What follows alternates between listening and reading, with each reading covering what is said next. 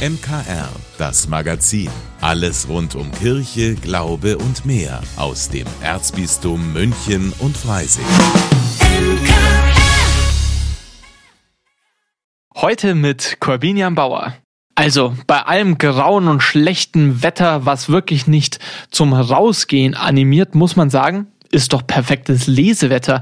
Abends auf die Couch mit einem Tee und einem guten Buch. Viel mehr braucht's eigentlich nicht. Aber Lesen ist ja nicht nur Vergnügen, sondern auch total wichtig. Ganz egal, ob im Straßenverkehr, im Job oder eben die WhatsApp-Nachricht von der Familie. Damit alle Kinder gut lesen lernen, lassen sich Schulen viel einfallen. An der Theresa Gerhardinger Grundschule am Anger gibt es dafür sogar tierische Unterstützung. Wie das genau aussieht, verrät jetzt meine Kollegin Linda Burkhardt. Also diese tierische Unterstützung heißt Chini. Sie hat ein kuscheliges dunkelbraunes Fell und klingt so. Genau. Chini ist ein Labradudel, also eine Mischung aus Labrador und Großpudel. Und sie ist ausgebildete Vorlesehündin, sagt Frauchen Anne Langenbach. Da macht man eine Ausbildung. Und nachdem wir am Anfang gemerkt haben, dass Chini ein sehr menschen- und kinderbezogener und unglaublich entspannter Hund ist, haben wir über eine Bekannte dann eben erfahren, dass es so eine Möglichkeit gibt und haben dann die Ausbildung gemacht, wir zusammen. Und jetzt dürfen einige Mädchen Chini regelmäßig vorlesen. Auch Paloma und Luisa. Es sieht vor, dass wir auf einem Kissen sitzen. Die Genie ist neben mir. Also sie legt meistens immer den Kopf auf mein Bein. Mit der Genie, das fand ich als erstes ganz komisch, aber jetzt finde ich es irgendwie toll. Und irgendwie macht es mir auch Spaß beim Lesen. Es gibt übrigens eine extra Buchreihe. Natürlich geht's da auch um einen Hund. Für jedes gelesene Kapitel bekommen die Kinder einen Pfotenstempel und Palomas Buch ist schon ganz schön voll.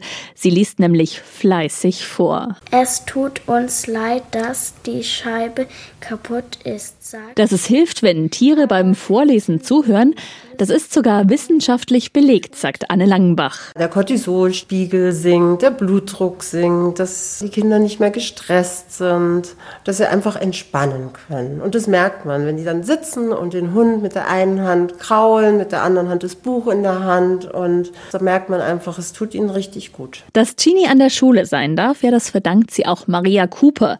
Die ist stellvertretende Schulleitung und steht total hinter der Lesehündin. Wir erleben öfter, dass Kinder Kinder einfach auch zu schüchtern sind, laut vorzulesen oder eben nicht gut lesen können und sich deswegen nicht vorlesen trauen vor der Klasse.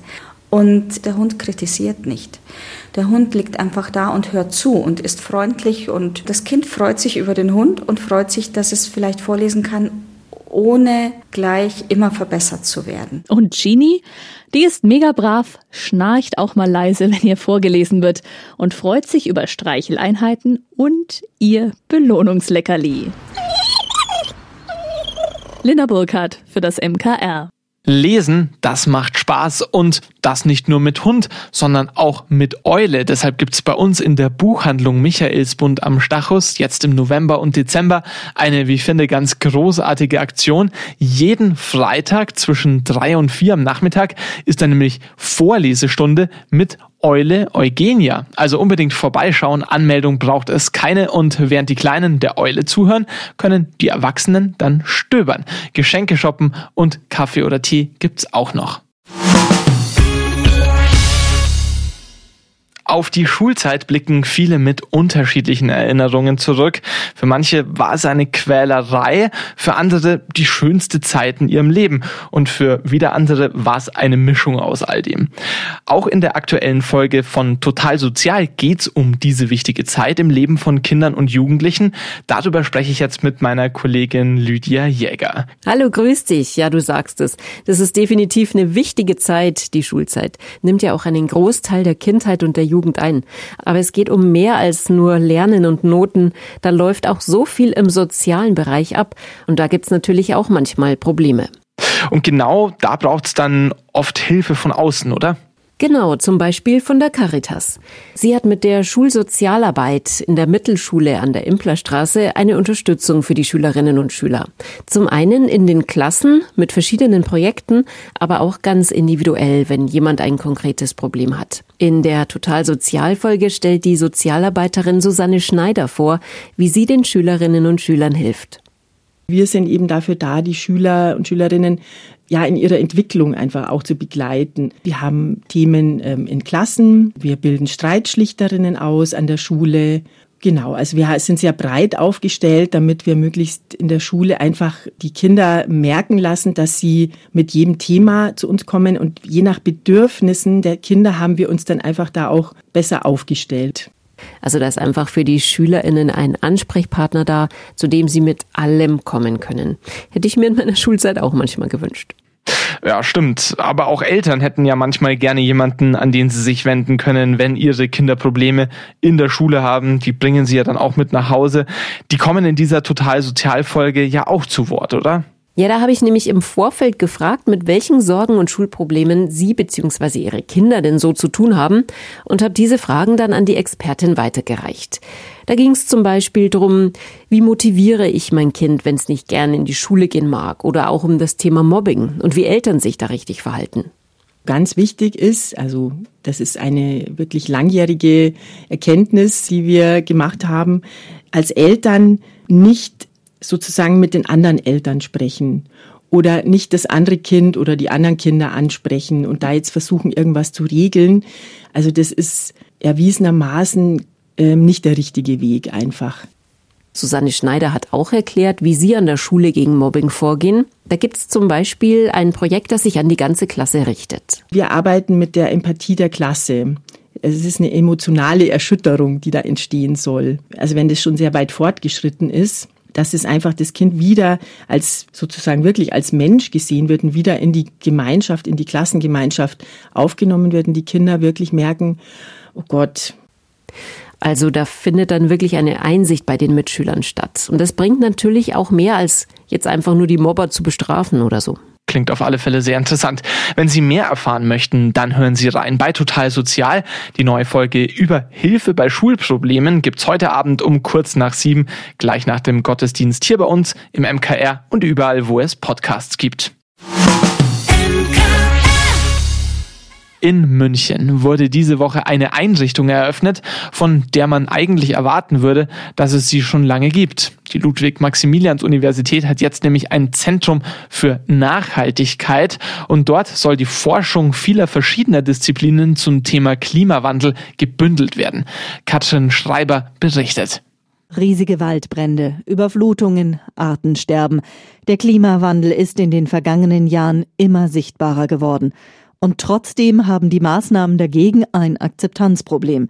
Genau diesem Thema hat sich die Auftaktveranstaltung zur Gründung des Zentrums für Nachhaltigkeit gewidmet. Unter den vielen prominenten Gästen, die dazu in den Lichthof der LMU gekommen waren, war auch der Physiker und Moderator Professor Harald Lesch. Auch er sieht eine große Glaubwürdigkeitslücke dass es offenbar äh, immer noch viele, viele Leute auch in entscheidenden Stellen gibt, die nicht glauben, entweder dass es den Klimawandel gibt oder dass wir was tun könnten oder dass es doch am besten lieber sowieso die anderen tun.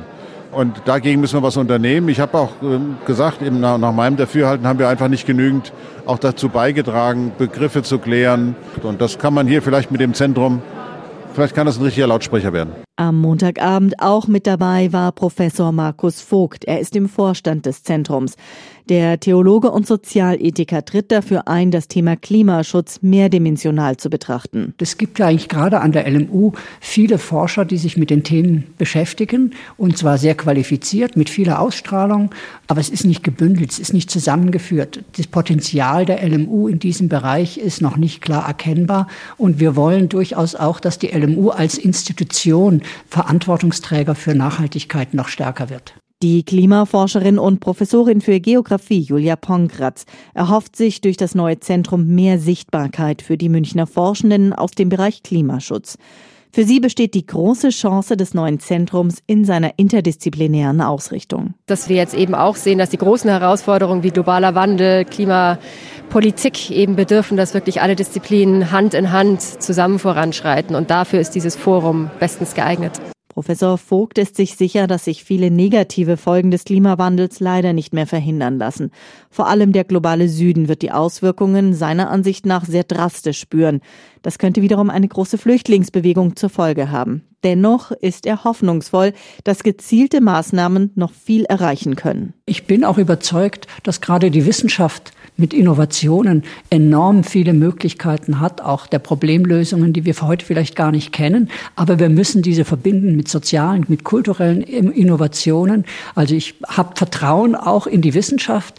Ich denke, ähm, wir werden drastische Auswirkungen haben und dann wird auch die Bereitschaft in der Gesellschaft nachzuziehen steigen.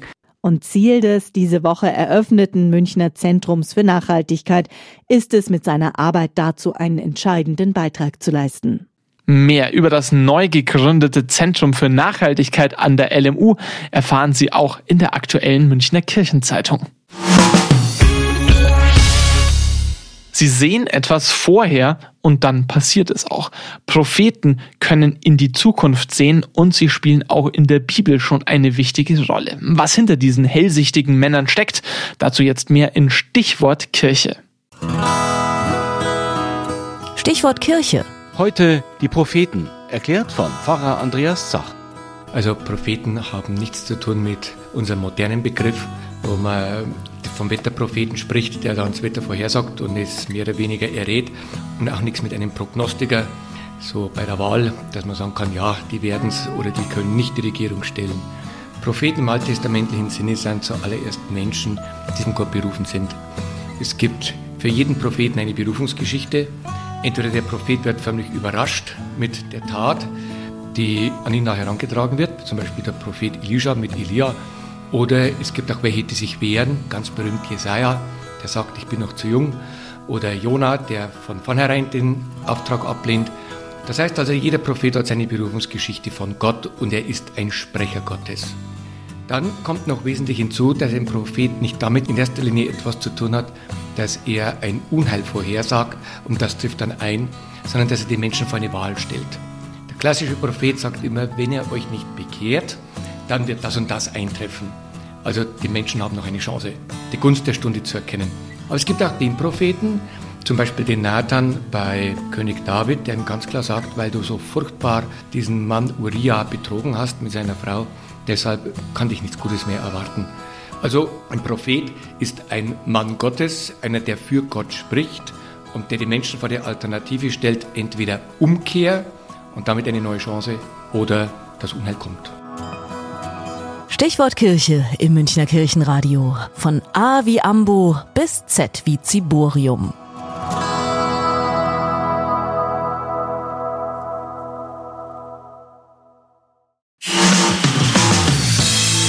Dank, dass Sie sich unseren Podcast MKR, das Magazin des Münchner Kirchenradios, angehört haben. Wir freuen uns, wenn Sie unseren Podcast abonnieren und in der Podcast-App Ihrer Wahl bewerten. Am liebsten natürlich mit fünf Sternen. Wir haben auch noch viele andere schöne Podcasts. Diese finden Sie unter münchnerkirchenradio.de und überall, wo es Podcasts gibt. MKR, wir machen Ihren Podcast. MKR, mehr Tiefgang für den Süden.